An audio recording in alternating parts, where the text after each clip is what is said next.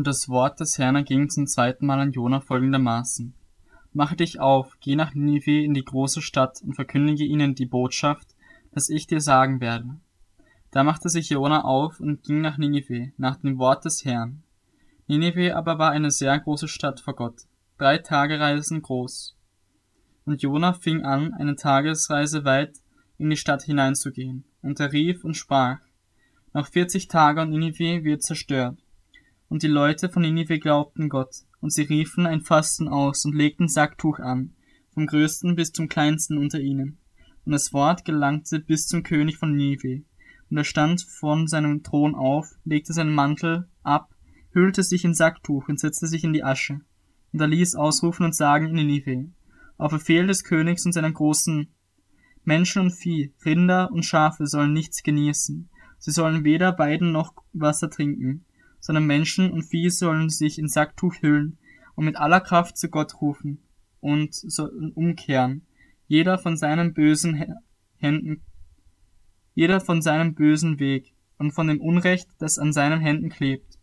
Wer weiß, Gott könnte anderen Sinnes werden, es sich gereuen lassen und ablassen von seinem grimmigen Zorn, so dass wir nicht untergehen. Und Gott sah ihre Taten, dass sie umkehrten von ihren bösen Wegen und ihn reute das Übel, das er ihnen angedroht hatte, und er tat es nicht. Und nun, Herr, nimm doch meine Seele von mir, denn es ist besser, dass ich sterbe, als dass ich lebe. Da sprach der Herr, ist es recht, dass du so zornig bist?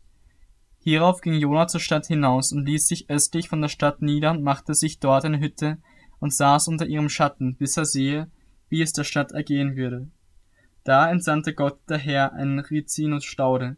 Die wuchs über Jona empor, äh, um seinen Haupt Schatten zu spenden und ihn von seiner üblen Laune zu befreien. Und Jona freute sich sehr über den Rizinus. Da entsandte Gott einen Wurm, als die Morgenröte am anderen Morgen aufstieg. Der stach den Rizinus, so dass er verdorrte. Und es geschah, als die Sonne aufging, da entsandte Gott einen heißen Ostwind, und die Sonne stach Jona aufs Haupt so dass er ganz matt wurde. Und er wünschte sich den Tod und sprach, es ist besser, dass ich sterbe, als dass ich am Leben bleibe. Da sprach Gott zu Jona, ist es recht, dass du so zornig bist wegen des Rizinus? Da sprach er, ja, ich bin mit Recht zornig bis zum Tod. Da sprach der Herr, du hast Mitleid mit dem Rizinus, um den du dich doch nicht bemüht und den du nicht großgezogen hast der in einer Nacht entstanden und in einer Nacht zugrunde gegangen ist. Und ich sollte kein Mitleid haben mit der großen Stadt Ninive, in der mehr als 1220.000 Menschen sind, die ihre rechte Hand nicht von ihrer linken unterscheiden können. Dazu so viel Vieh.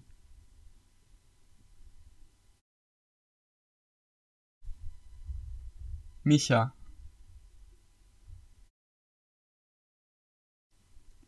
Dies ist das Wort des Herrn, das an Micha, den Moraschiten, erging, in den Tagen Jotams, Ahas und Hiskias, der Könige von Juda, was er geschaut hat über Samaria und Jerusalem. Hört zu, ihr Völker alle, achtet darauf, o Erde und alles, was sie erfüllt, und Gott, der Herr, sei Zeuge gegen euch, der Herr von seinem heiligen Tempel aus. Denn siehe, der Herr wird ausgehen von seiner Stätte und wird herabkommen und auf die Höhen der Erde treten, und die Berge zerschmelzen unter ihm wie Wachs vor dem Feuer, und die Täler spalten sich wie Wasser, das den Abhang hinunterstürzt. Das alles wird geschehen wegen der Übertretung Jakobs und wegen der Sünden des Hauses Israel. Was ist aber die Übertretung Jakobs? Ist es nicht Samaria?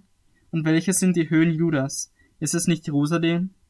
Darum will ich Samaria zu, sein, zu einem Steinhaufen im Feld machen und zu einer Pflanzstätte für Weinberge und ich will seine Steine ins Tal hinunterwerfen und seine Grundfesten bloßlegen.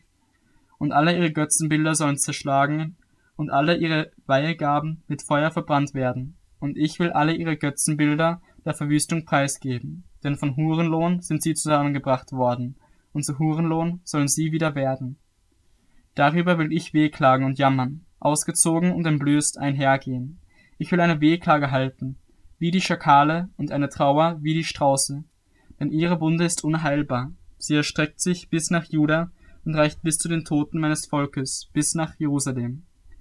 In Gott verkündet es nicht, weint, weint nur nicht.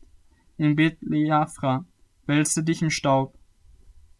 Mach dich auf den Weg, du Einwohnerschaft von Schafir, in schimpflicher Blöße. Die Bewohner von Zanam ziehen nicht aus.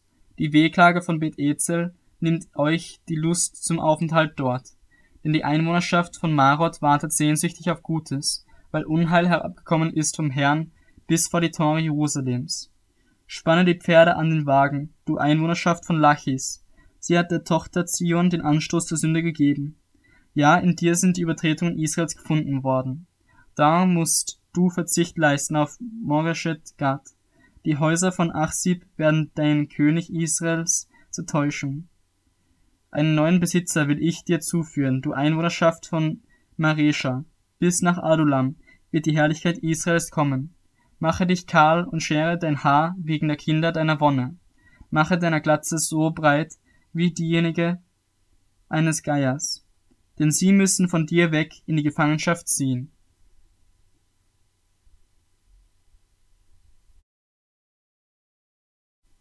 Wehe denen, die Frevel ersinnen und Böses vorbereiten auf ihren Lagern. Am Morgen, wenn es Licht wird, führen sie es aus, weil es in ihrer Macht steht. Gefällt ihnen ein Feld, so rauben sie es, und wollen sie ein Haus haben, so nehmen sie es weg. Sie üben Gewalt gegen den Besitzer und sein Haus gegen den Mann und sein Erbteil. Darum, so spricht der Herr, siehe, ich nehme mir Böses vor gegen dieses Geschlecht, aus dem ihr eure Hälse nicht herausziehen könnt, und ihr werdet nicht mehr so hoch erhaben einhergehen, denn es ist eine böse Zeit. An jenem Tag wird man über euch einen Spruch anheben, ein klägliches Klagelied anstehen. Es ist geschehen, wird man sagen. Wir sind gänzlich verwüstet worden. Das Erbteil meines Volkes gibt er einem anderen. Wie entzieht er es mir? Dem Abtrünnigen verteilt er unsere Felder. Darum wirst du niemand haben, der die Messschnur wirft bei der Verlosung des Landes in der Versammlung des Herrn. Weissagt nicht, weissagen sie. Weissagt man diesen nicht, so hört die Schande nicht auf. Du Haus Jakob, wie du genannt wirst, ist denn der Herr ungeduldig? Sind seine Handlungen danach? Sind meine Worte nicht gütig gegen den, der aufrichtig wandelt? Doch erst gestern ist mein Volk als Feind aufgestanden. Vom Obergewand reißen sie den Mantel denen weg, die sorglos vorüberziehen, die dem Krieg abgeneigt sind. Ihr vertreibt die Frauen meines Volkes aus den Häusern ihrer Wonne. Von ihren Kindern nehmt ihr meinen Schmuck für immer weg. Auf, macht euch davon, denn dieses Land ist kein Ruheort mehr. Wegen der Unreinheit, die Verderben anrichtet, und zwar ein gewaltiges Verderben. Wenn einer käme, der dem Wind nachliefe und euch Lug und Trug verkündete, ich will euch Weissagen zum Wein und zum starken Getränk. Das wäre ein Prediger für dieses Volk. Ich will dich, Jakob, sammeln, und zwar ganz sammeln. Ich will den Überrest Israels vollständig zusammenbringen, will, will sie vereinigen, wie die Schafe in der Hürde, wie eine Herde auf ihrem Weideplatz, dass es von Menschen wimmeln soll. Der Durchbrecher wird vor ihnen hinaufziehen. Sie werden durchbrechen und zum Tor ein- und ausziehen. Ihr König wird vor ihnen hergehen und der Herr an ihrer Spitze.